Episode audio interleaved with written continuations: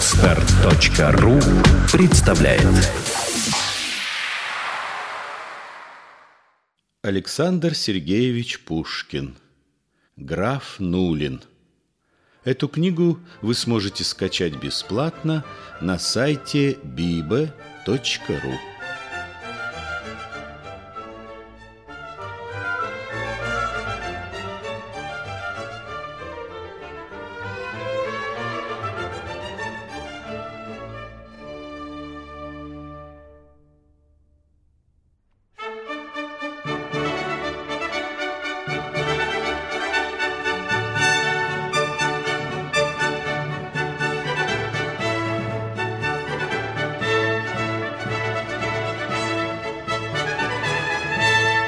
Пора, пора, рога трубят, Псари в охотничьих уборах, Чем свет уж на конях сидят. Борзые прыгают на сворах, Выходит барин на крыльцо, Все подбочась обозревает, Его довольное лицо Приятной важностью сияет. Чекмень, затянутый на нем, Турецкий нож за кушаком — за пазухой во фляжке ром и рог на бронзовой цепочке.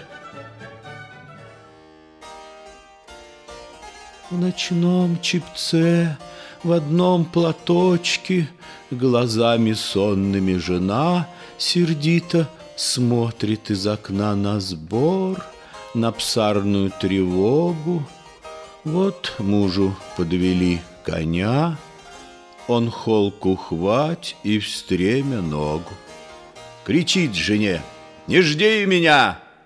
И выезжает на дорогу.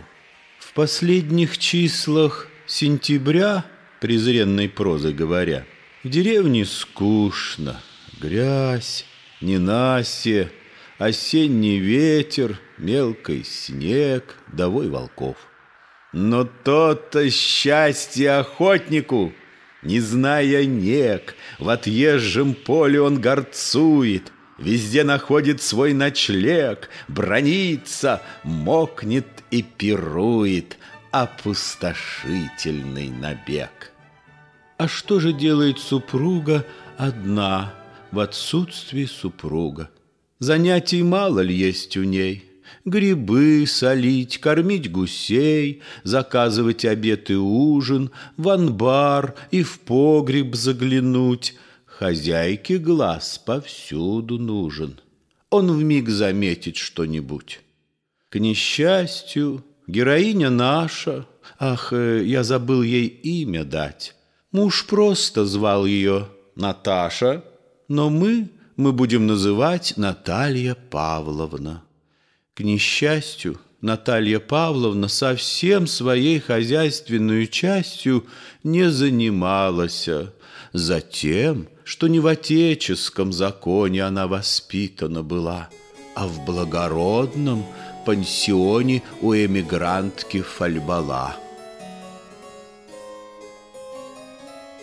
Она сидит перед окном, пред ней открыт четвертый том сентиментального романа «Любовь Элизы и Армана» или переписка двух семей.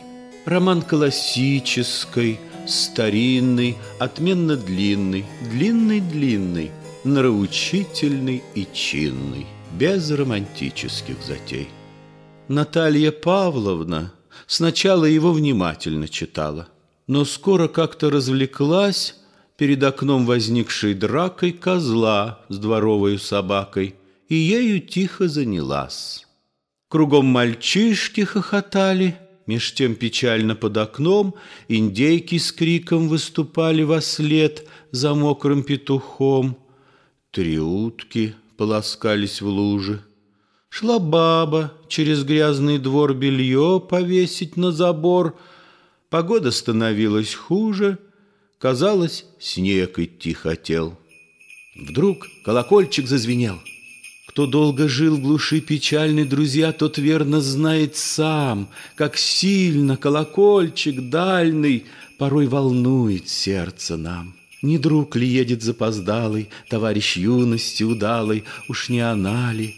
Боже мой, вот ближе, ближе сердце бьется — Но мимо, мимо звук несется, Слабей и смолкнул за горой. Наталья Павловна к балкону бежит, обрадованно звону, глядит и видит, за рекой у мельницы коляска скачет. Вот на мосту к нам точно нет, поворотила влево, вслед она глядит и чуть не плачет. Но вдруг, о радость, косогор, коляска на бок, Филька, Васька, кто там, скорей, вон там коляска!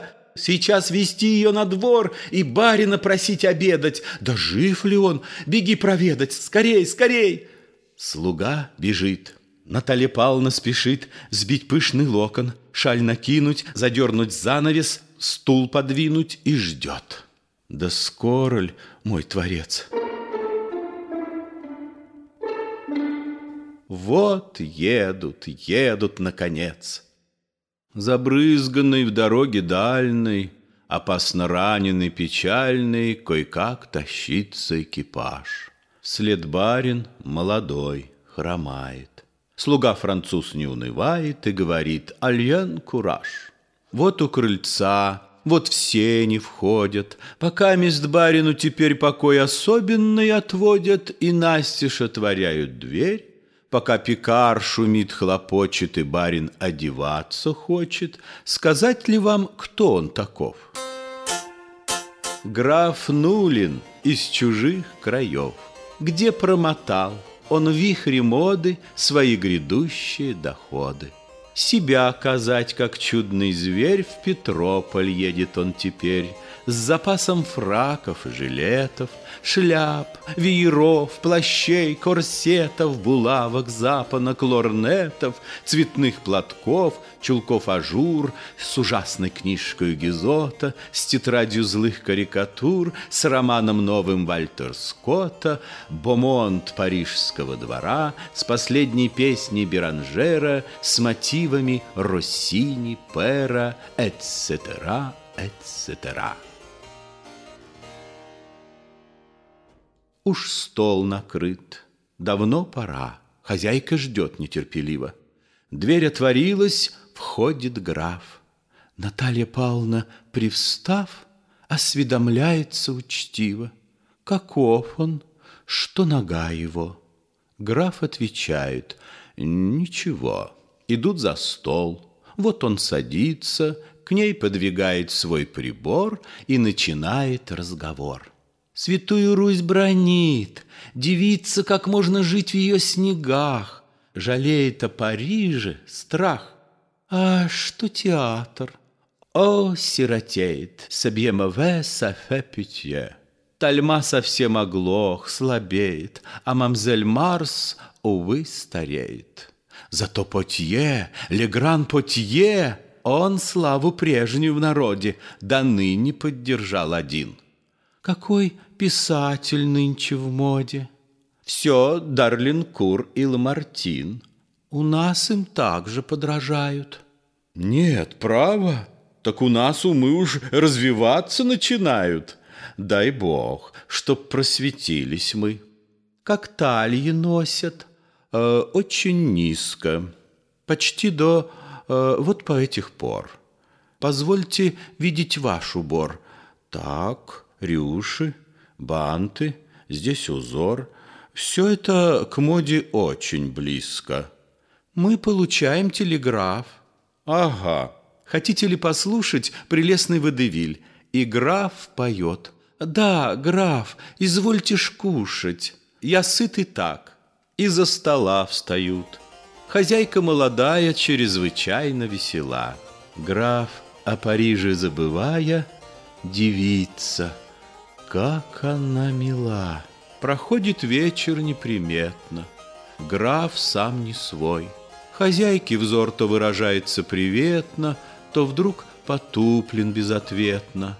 Глядишь, и полночь вдруг на двор. Давно храпит слуга в передней, Давно поет петух соседний. В чугунную доску сторож бьет. В гостиной свечки догорели. Наталья Павловна встает. Пора, прощайте, ждут постели. приятный сон. С досадой, встав полувлюбленный, нежный граф целует руку ей. И что же? Куда кокетство не ведет? Проказница, прости ей, Боже, тихонько графу руку жмет. Наталья Павловна раздета, стоит параша перед ней. Друзья мои, параша — это наперсница ее затей. Шьет, моет, вести переносит, изношенных капотов просит, порою с барином шалит, порой на барина кричит и лжет пред барыней отважно. Теперь она толкует важно о графе, о делах его, не пропускает ничего. Бог весь разведать, как успела.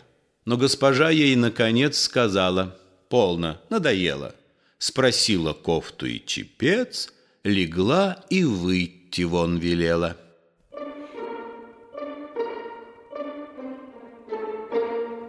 Своим французом между тем И граф раздет уже совсем. Ложится он, сигару просит. Месье Пикар ему приносит графин, Серебряный стакан, сигару, бронзовый светильник, Щипцы с пружиною, будильник И неразрезанный роман. В постели лежа Вальтер Скотта Глазами пробегает он. Но граф душевно развлечен, Неугомонная забота его тревожит. Мыслит он, неужто вправду я влюблен? Что, если можно? Вот забавно. Однако ж это было б славно. Я, кажется, хозяйке мил, И Нулин свечку погасил.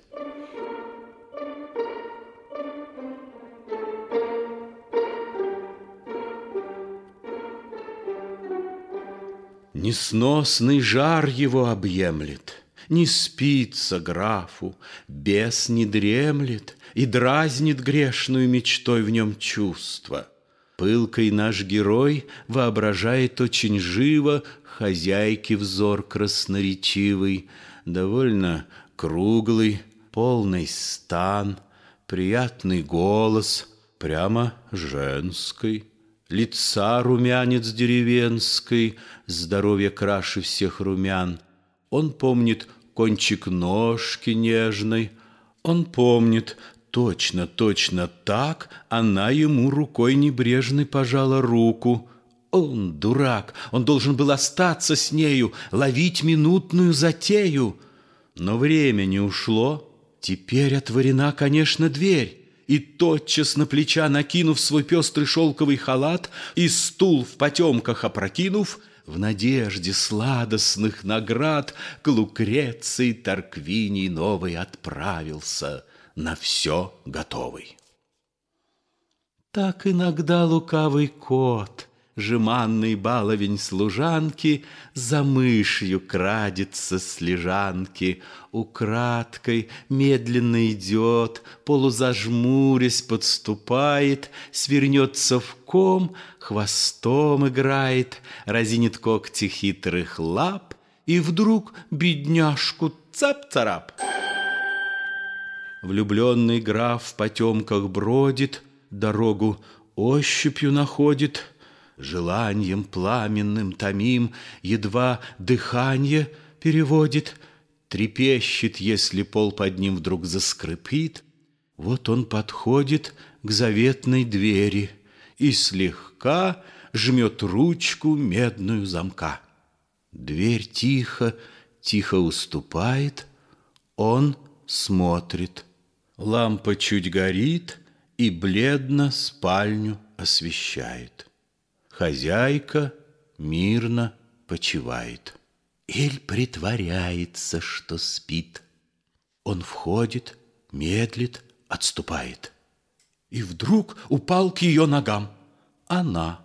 Теперь, с их позволения, прошу я петербургских дам представить ужас пробуждения Натальи Павловны моей и разрешить, что делать ей. Она открыв глаза большие, глядит на графа. Наш герой ей сыплет чувства выписные И дерзновенную рукой коснуться хочет одеяла, Совсем смутив ее сначала. Но тут опомнилась она, И гнева гордого полна, А, впрочем, может быть, и страха, Она Тарквинию с размаха Дает пощечину, да-да, пощечину, Да ведь какую!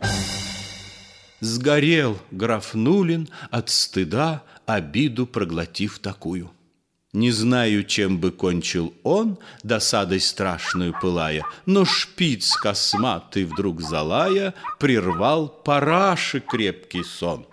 Услышав граф ее походку и проклиная свой ночлег и своенравную красотку, в постыдный обратился бег. Как он, хозяйка и параша проводят остальную ночь, воображайте, воля ваша. Я не намерен вам помочь. Восстав поутру молчаливо, Граф одевается лениво, Отделкой розовых ногтей зевая, Занялся небрежно И галстук вяжет неприлежно и мокрой щеткою своей не гладит стриженных кудрей. О чем он думает, не знаю. Но вот его позвали к чаю. Что делать? Граф, преодолев неловкий стыд и тайный гнев, идет. Проказница молодая, насмешливый потупя взор и губки алые кусая, заводит скромно разговор о том, о сем. Сперва смущенный, но постепенно ободренный, с улыбкой отвечает он. Получаса не проходило, уж он и шутит очень мило, и чуть ли снова не влюблен. Вдруг шум в передней, входят, кто же? Наташа, здравствуй! Ах, мой Боже, граф, вот мой муж, душа моя, граф Нулин. Рад, сердечная. Какая скверная погода. У кузницы я видел ваш совсем готовый экипаж. Наташа, там у огорода мы затравили русака. Эй, водки, граф, прошу отведать, прислали нам издалека. Вы с нами будете обедать? Не знаю, право, я спешу. И полно, граф, я вас прошу. Жена и я гостям мы рады. Нет, граф, останьтесь но с досадой и все надежды потеряв, упрямится печальный граф. Уж подкрепив себя стаканом пекар, кряхтит за чемоданом, уже к коляске двое слуг несут привинчивать сундук, к крыльцу подвезена коляска, пекар все скоро уложил, и граф уехал.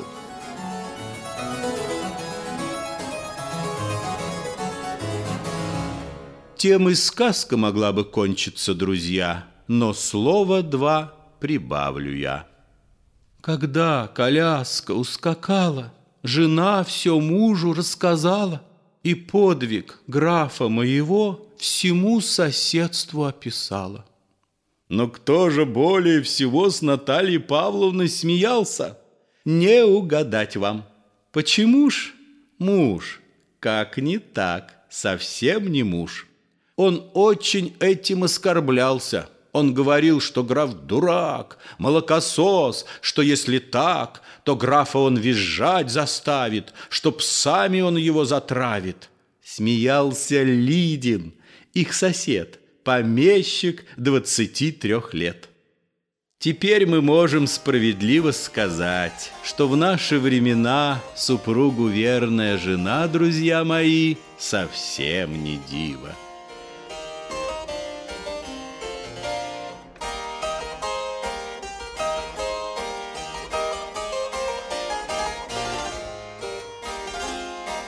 Читал Александр Синица.